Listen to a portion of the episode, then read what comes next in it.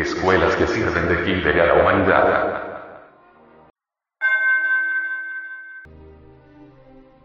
Existen millares de escuelas que sirven de kinder a la humanidad.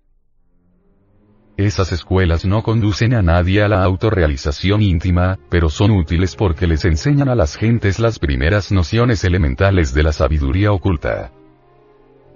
Entre ellas tenemos la Sociedad Teosófica, las escuelas pseudo-rosacrucistas como la de Max Eindel, los centros espirituales, yoguistas, pseudo-esoteristas, pseudo-ocultistas, mentalistas, etcétera, etcétera, etcétera. Todas esas escuelas tienen mucho de bueno y mucho de malo, pero son útiles. En ellas aprendemos las primeras letras del saber. Por ellas nos informamos de las leyes del karma y de la reencarnación. Por ellas venimos a saber algo sobre los mundos superiores. El kinder siempre es útil, lo malo del kinder sería quedarnos en él durante toda la vida.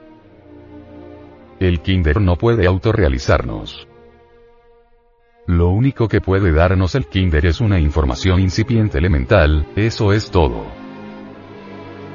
En el Kinder hallamos millares de teorías, autores que se combaten mutuamente, mientras unos dicen al estudiante que los ejercicios respiratorios son buenos, otros le dicen que son malos. Mientras unos le dicen al estudiante que no coman carne, otros le dicen que coma. Mientras unos le dicen que tal cosa es blanca, otros le dicen que es negra, etcétera, et, etcétera. Todas las escuelas del kinder creen tener la verdad, juran tener la verdad, pero realmente ningún kinder tiene la verdad. La verdad no viene a nosotros por lo que creamos o por lo que dejemos de creer. La verdad solo viene a nosotros cuando el yo ha muerto, y cuando el ángel ha nacido en nosotros. Son millares los estudiantes que pasan la vida entera en el kinder. Son millares los estudiantes que viven mariposeando durante toda la vida de escuela en escuela, siempre curioseando, siempre tontos, siempre necios.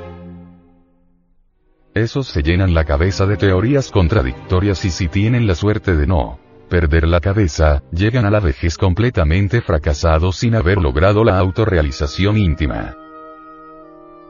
Los fanáticos del Kinder, son los que odian al movimiento gnóstico y nos califican de magos negros, etc.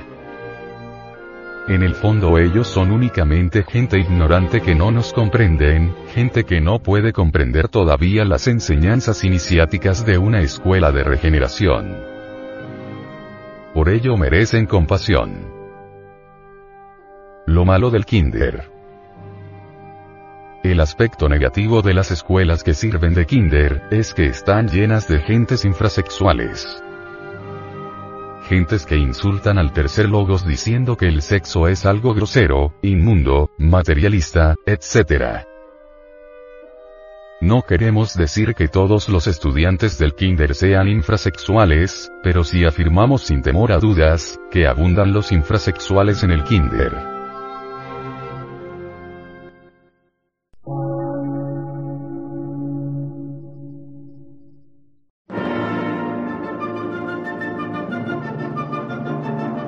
Emisora, gnóstica, transmundial. Por una nueva civilización y una nueva cultura, sobre la faz de la Tierra.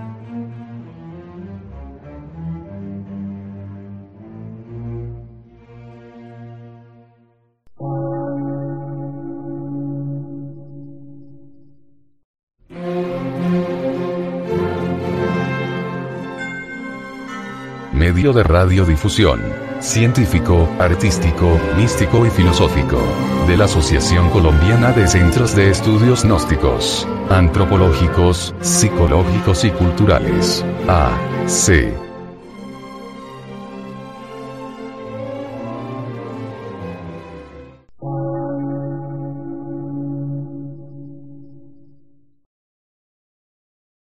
Lectura en movimiento. Difusión sin fronteras.